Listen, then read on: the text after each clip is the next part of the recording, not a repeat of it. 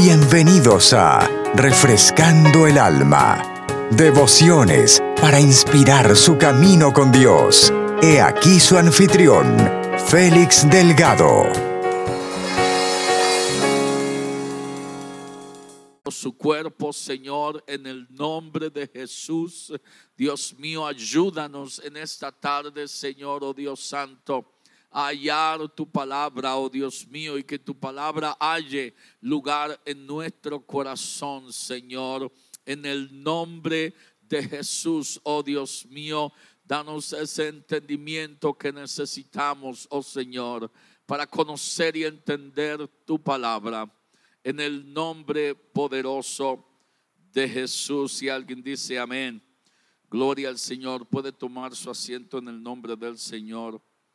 Jehová peleará por vosotros y vosotros estaréis tranquilos. Es un verso que hemos oído mucho.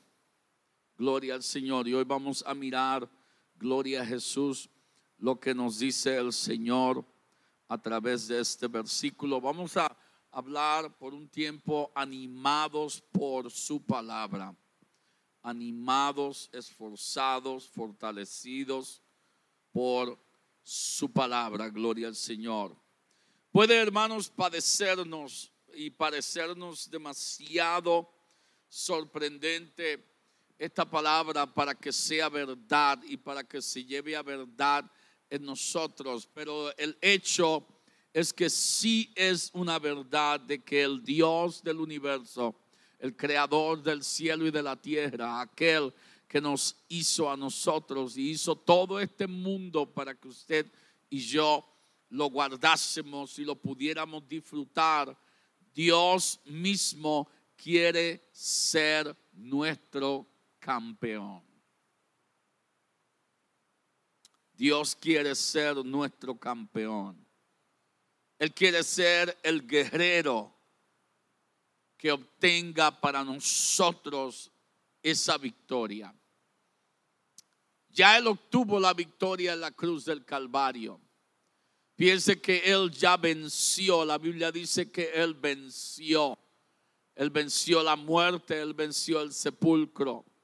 Él venció toda enfermedad, Él venció todo mal, Él venció todo pecado en la cruz del Calvario. So, él ya peleó la batalla y la pelea que usted y yo no podíamos luchar. Ya Él obtuvo para usted y para mí la victoria. Ahora, el conocer eso debe animarnos a usted y a mí a esforzarnos a seguir hacia adelante, a no poner gloria al Señor, ojo lo que está pasando a nuestro alrededor o lo que, los, lo que están diciendo los gobiernos, sino, gloria al Señor, levantar, como decía el hermano el domingo, levantar nuestra mirada al Señor y confiar en Él, porque de Él es que viene nuestro socorro. Ahora bien sabemos, hermanos, conforme a la escritura y conforme al conocimiento que hemos adquirido, de que el Señor es todopoderoso, que no hay nada que Él no pueda hacer, que no hay nada imposible para Él, aún por medio de su palabra hemos entendido y hemos conocido que hay una sola cosa que Dios no conoce y es otro Dios. Es lo único que Dios no conoce a otro Dios semejante a Él. Gloria al Señor. Él solo es Dios. No hay nada, no hay nadie que pueda igualarse a Él. Pero aún sabiendo estas cosas, a veces podemos olvidarnos por un instante de que Él está de nuestro lado, de que Él está a nuestro favor de que no hay nada que Él no haga por nosotros, sus hijos. De que Él es nuestro Padre y yo puedo ir en confianza a Él y decirle por lo que estoy pasando. So, muchas veces nos olvidamos que al llamar de su nombre, ahí está Él para socorrernos. Ahí está Él para darnos la mano. Ahí está Él para levantarnos. Ahí está Él para hacer lo que usted y yo necesitamos que Él haga por nosotros. So necesitamos, hermanos, como practicar ello, practicar esto un poco más. No importa lo que esté sucediendo, no importa lo que esté ocurriendo, sea algo que para nosotros pensamos que es pequeño o sea algo que para nosotros pensamos que es grande, a Dios no hay diferencia. Para Dios no hay diferencia. Él mira todo de la misma manera, gloria al Señor. No hay nada que pueda ser más grande que Él. No hay nada que pueda ser más alto que Él. No hay grande, no hay otro, no hay poder que pueda ser más grande que el mismo poder de Dios. So, Éxodo 14, 14 nos habla diciendo el que el Señor peleará por nosotros. Y la segunda parte de este versículo dice, y vosotros estaréis tranquilos. So vamos a mirar qué la palabra nos quiere decir en este versículo. Pero antes vamos a hacer un pequeño eh, recuento de por qué Moisés habló estas palabras. La joven nación de Israel tuvo una lección sobre esto, sobre esta misma palabra en el principio, cuando fueron sacados de Egipto, cuando fueron librados de Egipto, cuando iban en el desierto hacia la tierra prometida cuando el pueblo se vio atrapado eh, eh, a, sus ojos, atrapados entre el mar rojo y Faraón que venía detrás de ellos, gloria al Señor. Allí, gloria a Jesús, ellos permitieron que el temor acopara todo su cuerpo, que el temor tomara control de toda su mente que el temor tomara control de toda su fe. Y allí, gloria al Señor, Moisés mismo les acordó que simplemente miraran al Señor porque Él iba a poder librarlos. Él iba a librarlos y iba a hacerlo de una manera milagrosa.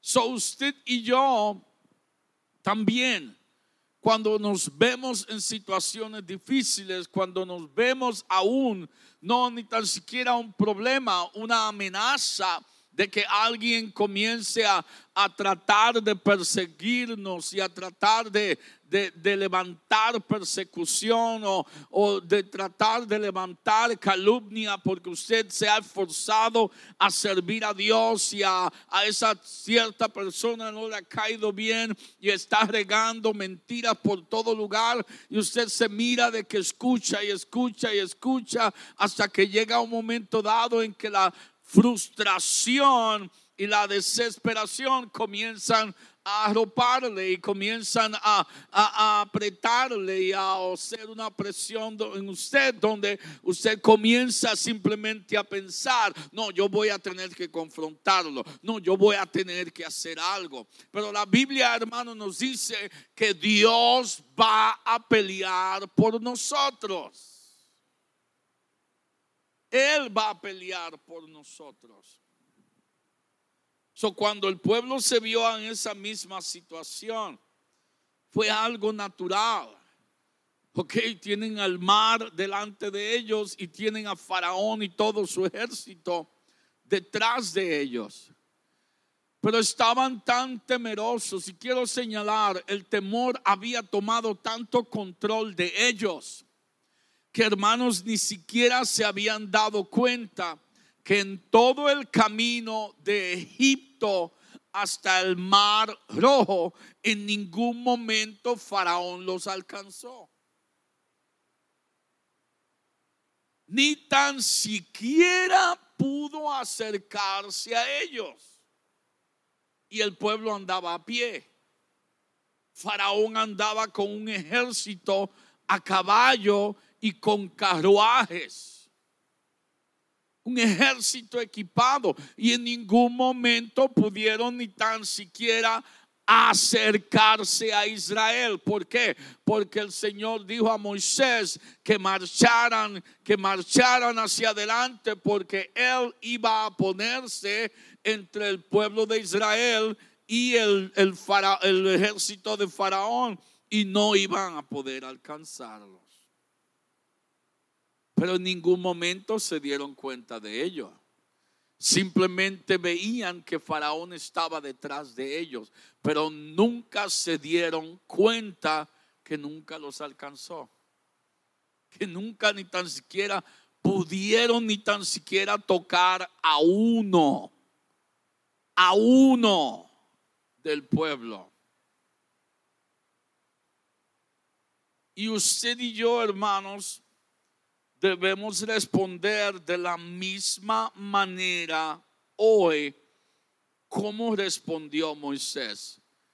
El Dios que nos sacó de Egipto, Él nos va a librar, Él nos va a ayudar si nos sacó de Egipto, Él va a mantenernos en esta salvación. Nos sacó de este mundo no para tirarnos a la deriva y para dejarnos solo. No, nos sacó de allá con su poder y acá en este momento, en esta gloriosa vida en que estamos viviendo con Dios. Él todavía es poderoso, dice su palabra, aún para guardarnos de toda caída. Él es poderoso para cumplir en nosotros su propósito. ¿Qué significa este verso para nosotros? Como dijimos anteriormente, este versículo consta de dos partes. La primera parte nos dice, Jehová peleará por vosotros.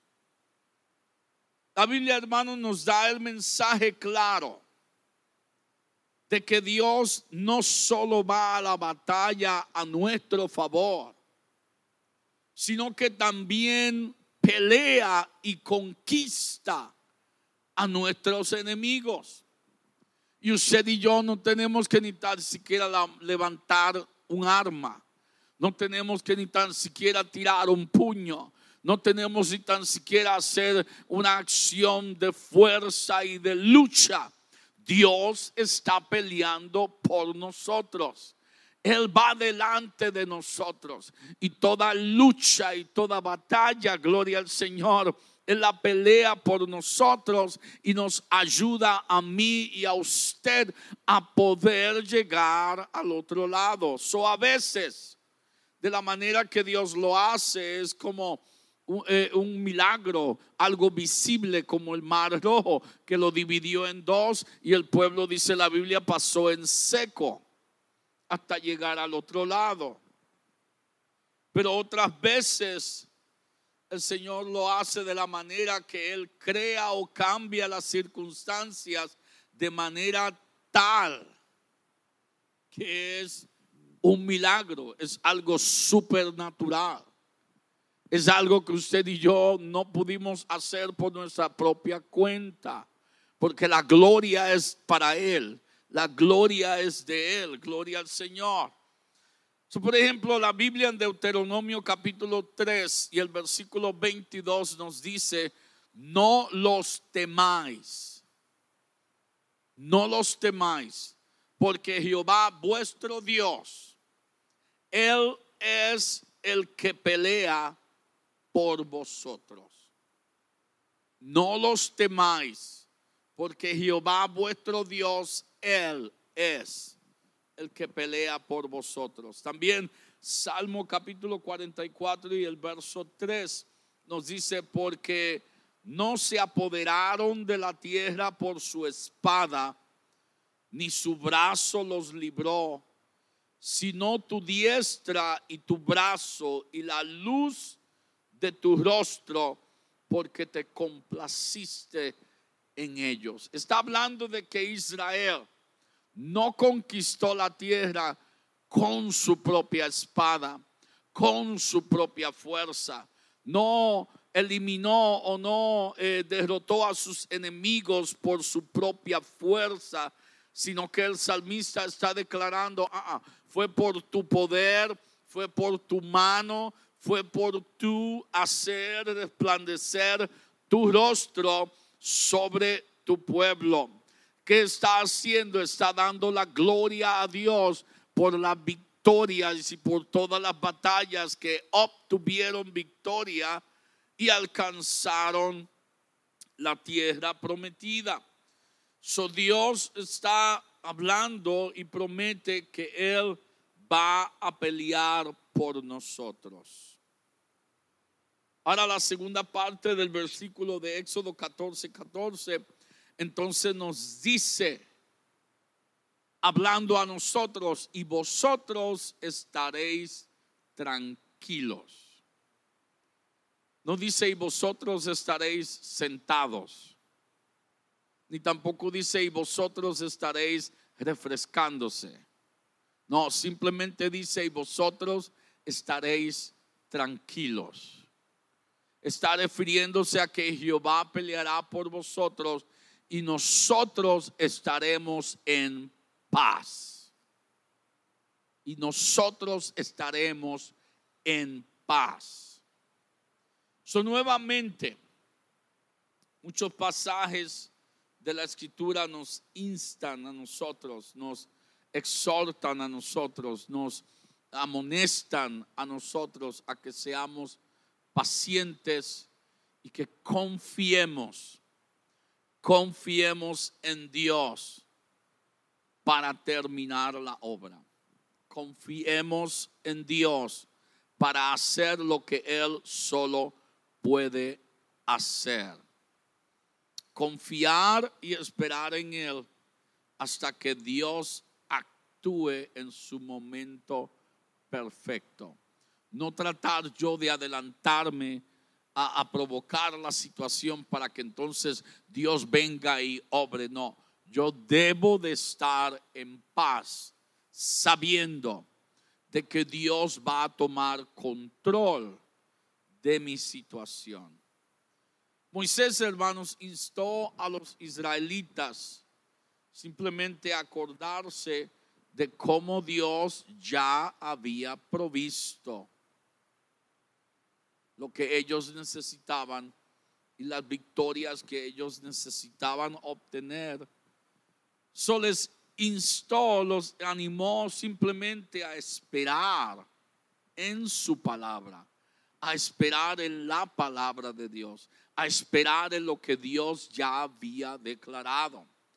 Hermanos, quiero acordarle que antes de que Israel conquistase la tierra, ya Dios se la había entregado. Cuando Dios habló a Abraham, Dios le declaró a Abraham, a tu descendencia he dado yo toda esta tierra que tú ves. Pero Israel no estaba allí todavía. Jacob todavía no había nacido. Los hijos de Jacob todavía no habían nacido.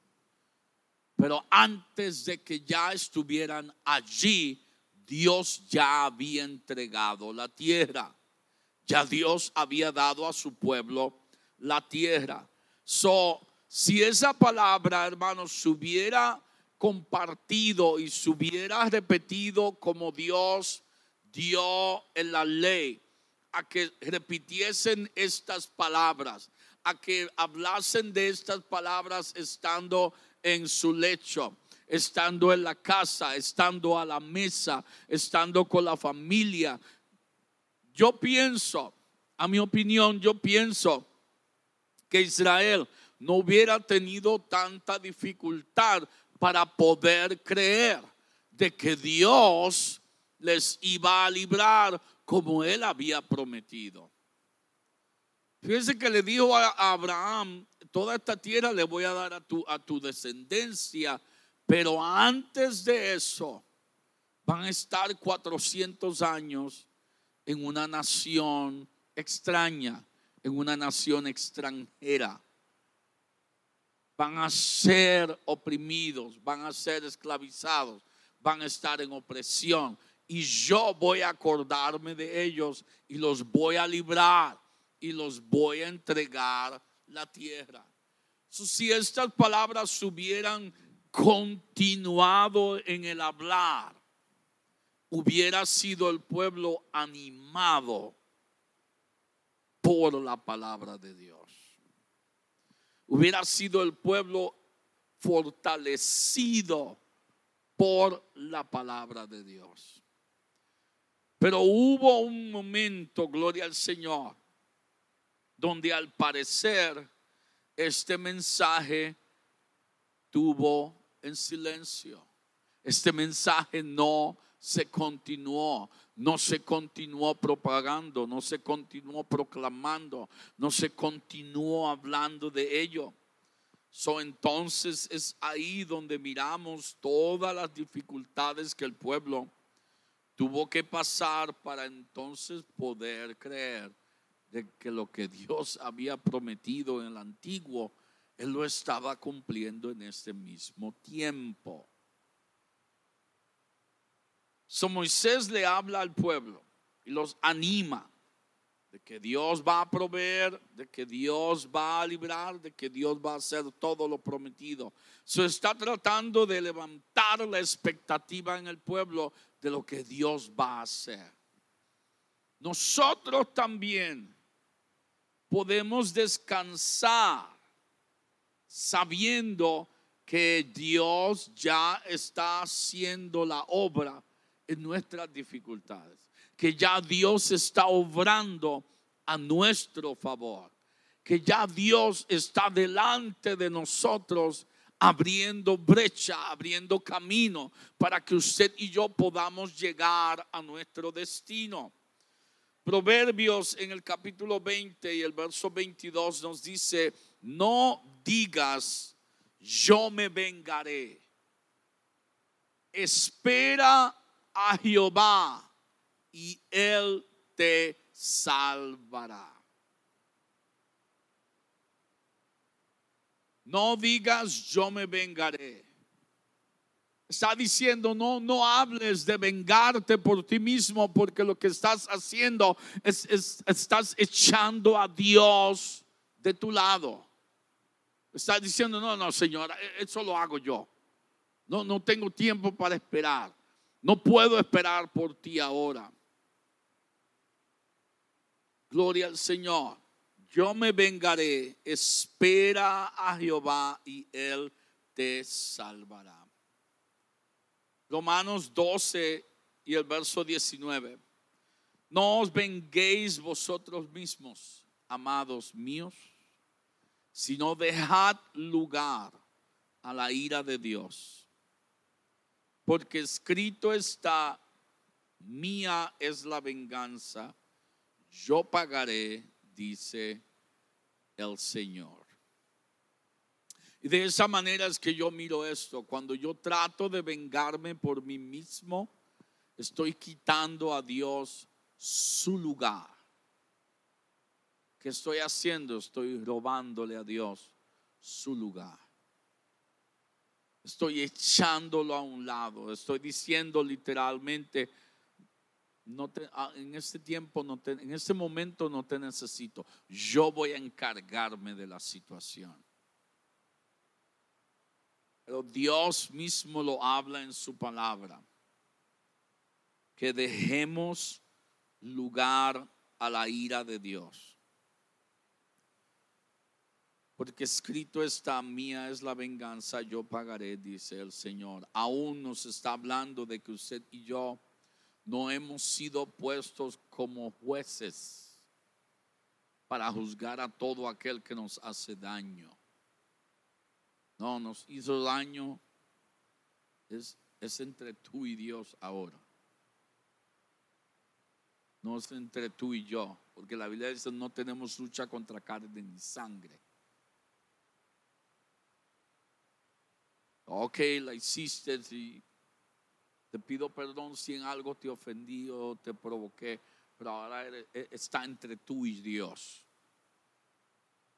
Ahora tienes que pelear con Él.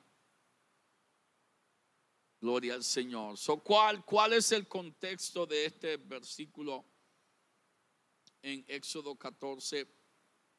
14. El capítulo 14 simplemente eh, es un pequeño fragmento de la larga jornada que tuvo Israel por el desierto, después de que fueron librados eh, de Egipto. Dios había ordenado a Moisés que dirigiera al pueblo a la orilla del mar rojo y, inclusive hermanos le dio como les dio como una pista, les dio como un como, un, como si le tratase de, de, declarar un secretito, pero le dijo una partecita nada más de lo que él iba a hacer.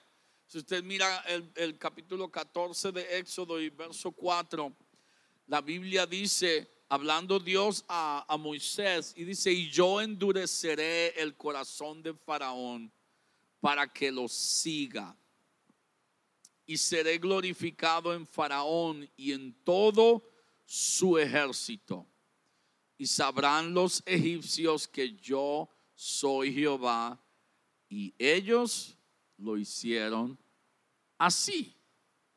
Faraón no persiguió a Egipto porque quiso perseguirlo. Dios lo puso en el corazón de Faraón que persiguiera al pueblo. Dios no lo hizo para medrentar al pueblo, para causar temor en el pueblo. Dios lo hizo para que el pueblo pudiera nuevamente experimentar su poder y para que el pueblo de Egipto conociera quién era Dios. Gloria al Señor. So Dios le declara a Moisés lo que va a hacer. Y aunque siguieron ellos a Moisés, el pueblo todavía estaba en temor. El pueblo andaba en temor. Porque andaban con la idea de que el ejército egipcio venía detrás de ellos. So, ¿Qué estaban pensando? En lo que muchas veces usted y yo pensamos, en lo peor. Nos caímos, por poco nos caemos por la escalera, nada más tropezamos, nos agarramos y ya antes de llegar abajo, ya pensé que me pude haber roto una pierna, que me pude haber quebrado el cuello, que me pude haber hasta perdido la vida y estoy caminando las escaleras para llegar hasta abajo. Cuando llego abajo ya casi tengo un, un ataque al corazón con todo lo que he pensado, que no sucedió que no sucedió. Ay, ay, si me hubiera caído. Ay, si, hubiera, si el carro me hubiera dado de esta manera. Ay, si el muchacho. Pero no ocurrió. So, no pensamos en ningún momento, Dios mío, gracias.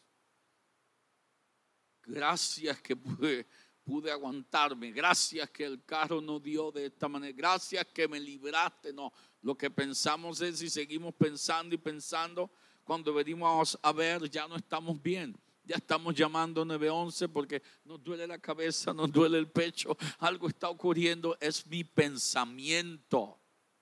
So de esa manera estaba el pueblo pensando lo peor. Vuelvo y repito, en ningún momento se dieron cuenta de que Faraón no los había alcanzado.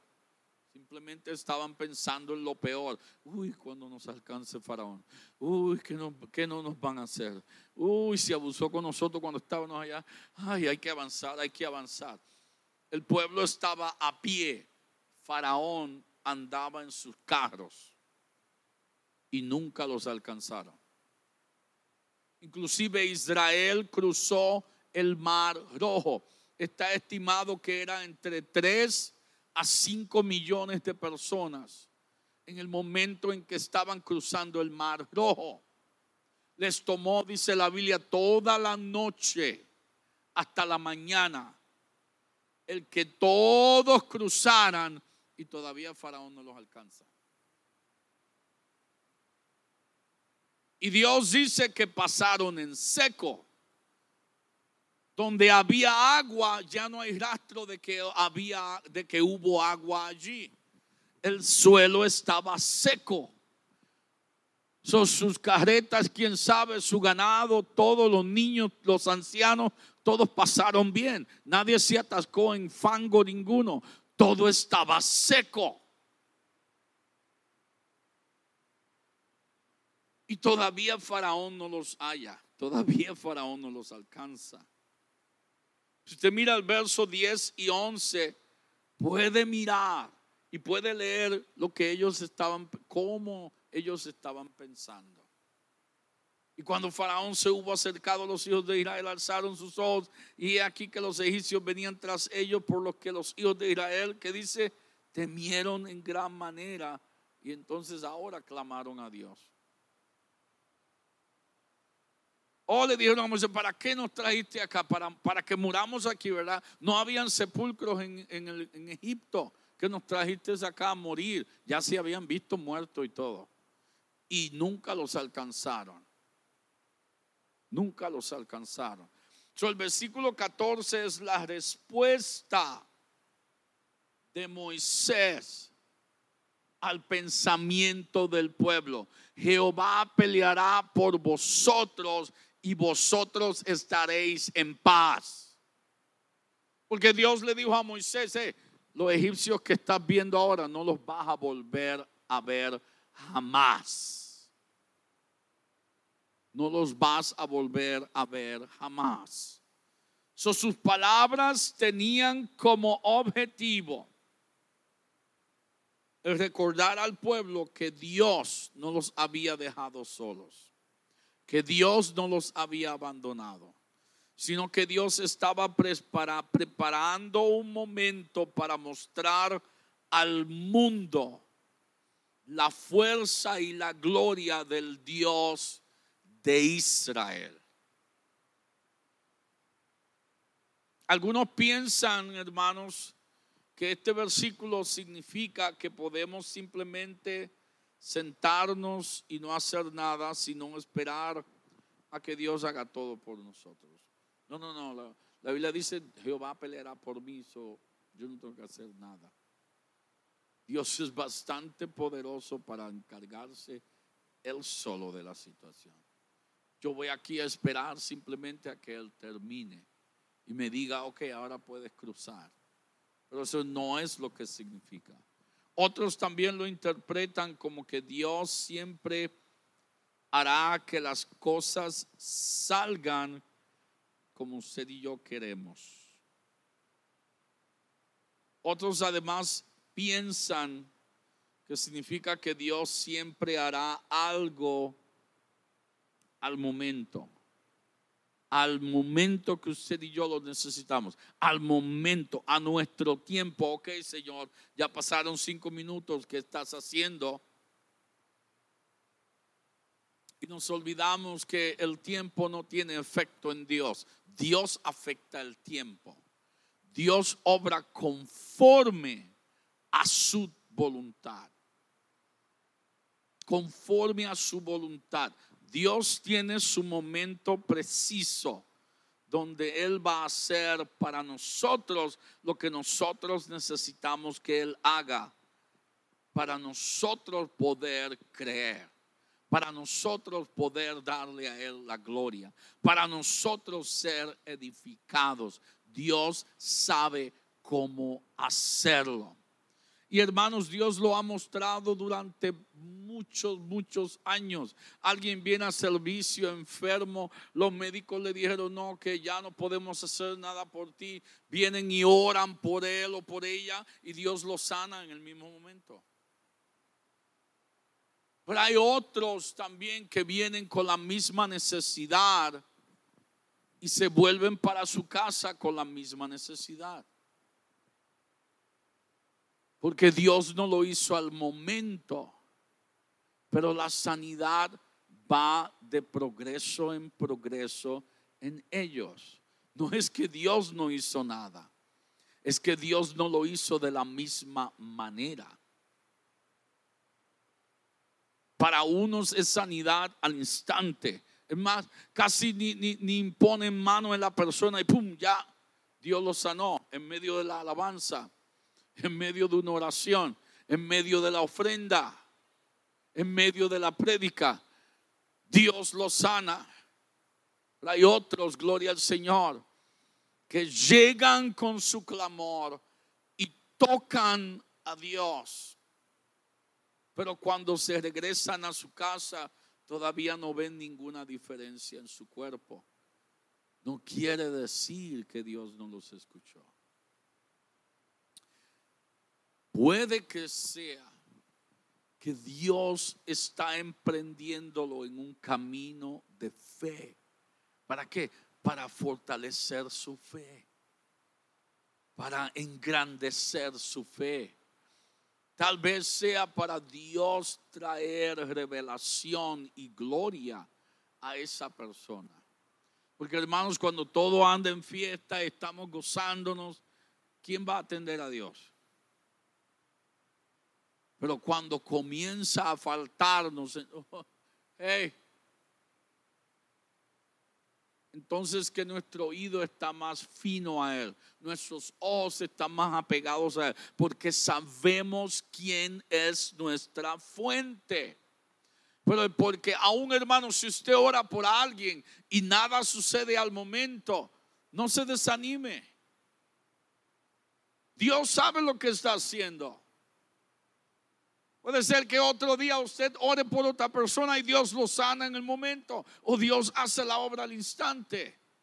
Eso no quiere decir que esta, en esta vez usted tuvo más fe que en la otra, no.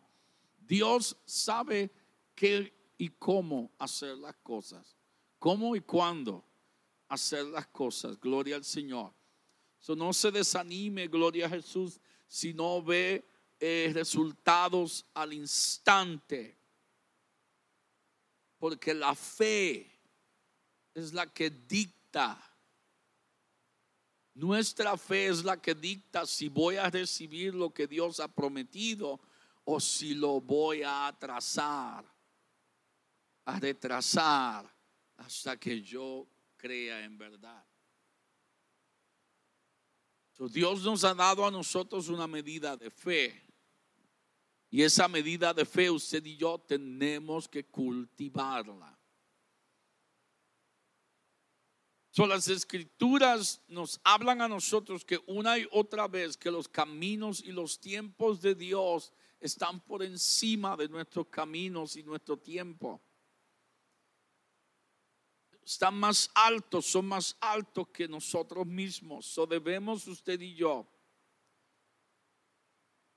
seguir confiando en la capacidad de Dios para darnos el triunfo, para darnos esa victoria, para prepararnos para actuar, aun cuando Él nos llame a actuar.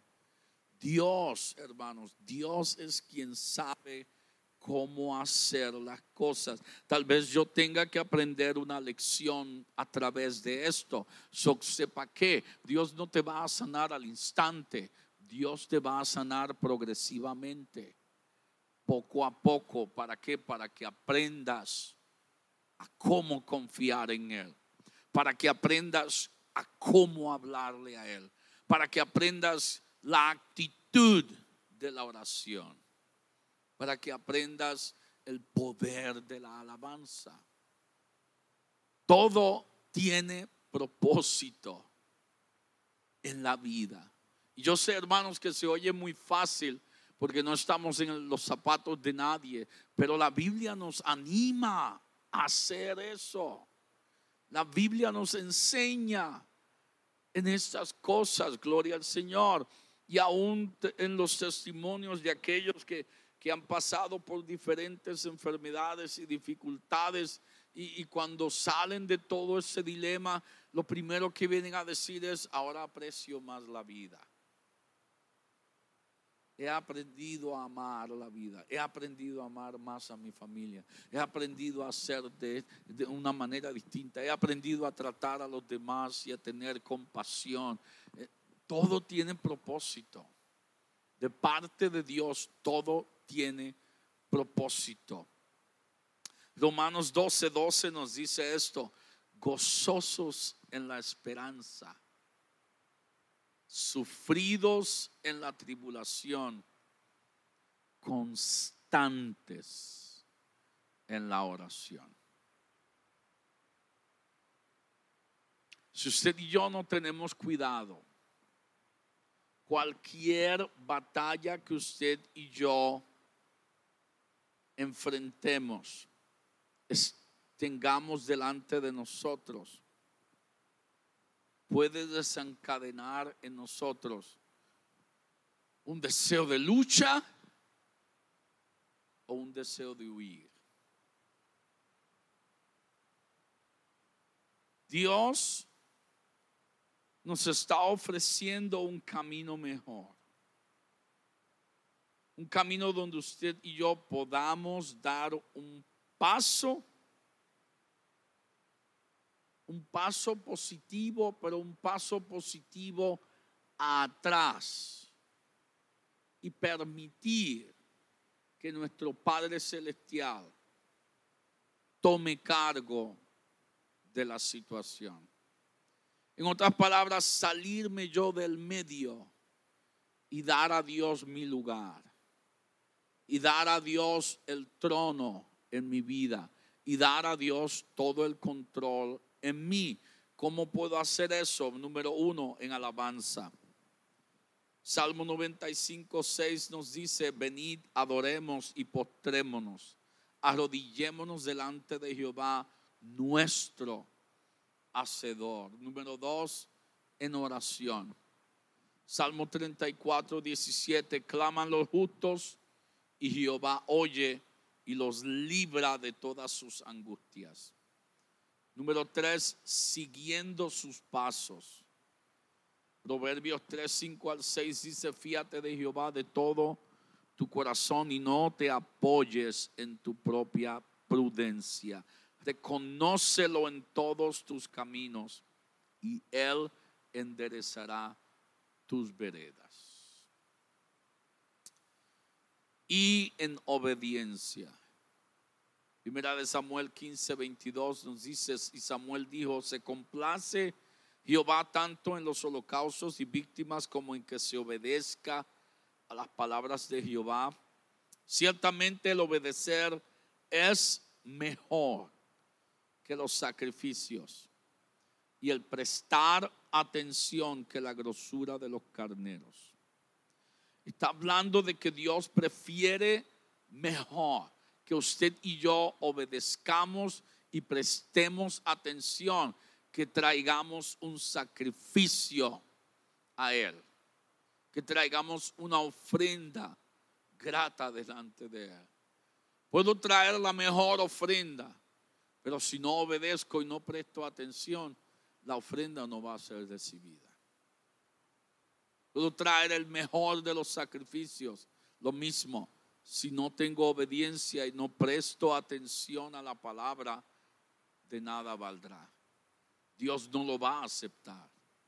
Romanos 6, 16 nos dice, no sabéis que si os sometéis a alguien como esclavo para obedecerle, sois esclavos de aquel a quien obedecéis, sea del pecado para muerte o sea de la obediencia para justicia. Esta palabra esclavo en esa escritura es la misma palabra griega que Pablo utiliza para decir yo soy siervo de Jesucristo. Siervo de Jesucristo significa soy esclavo de Jesucristo. La palabra siervo en el griego es traducida como esclavo. Cada vez que usted lee de Pablo y él dice, Pablo, siervo de Jesucristo, está diciendo Pablo, esclavo de Jesucristo. Está diciendo y, utiliza esa palabra porque él reconoció de que fue comprado a precio de sangre, de que el sacrificio de Jesucristo en la cruz fue muy alto, el precio que pagó para Pablo, el anterior Saulo de Tarso, haber sido rescatado, haber sido hallado. Por eso que él siempre utiliza esta palabra como esclavo, no como siervo, no como ayudante, no como, no como eh, un asistente, no está refiriéndola como esclavo del Señor. So Dios llamó a los israelitas a salir de la esclavitud y a salir de las actitudes de temor.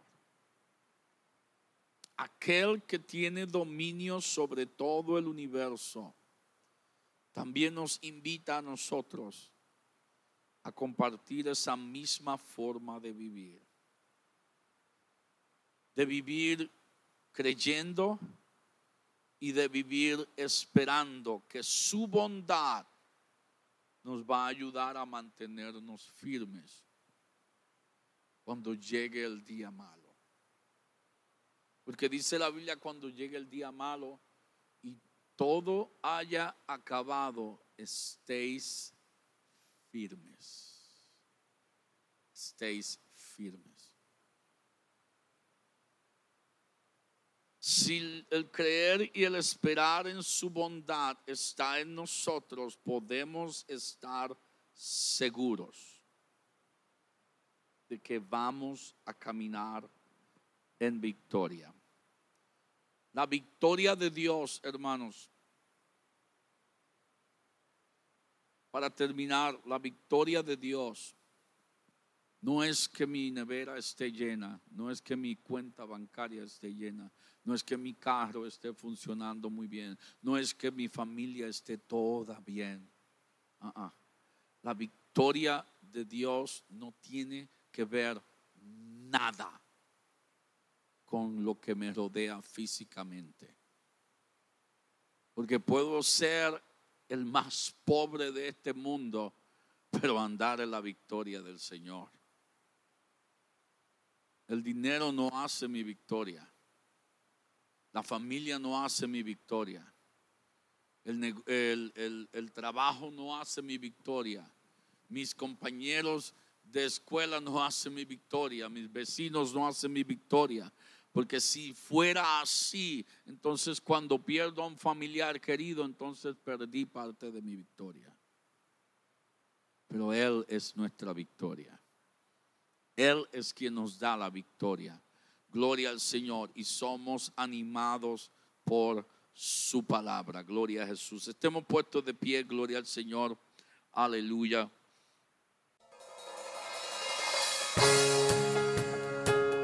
Gracias por escucharnos. Para más información, visítenos en www.iglesiarea.com. Dios los bendiga.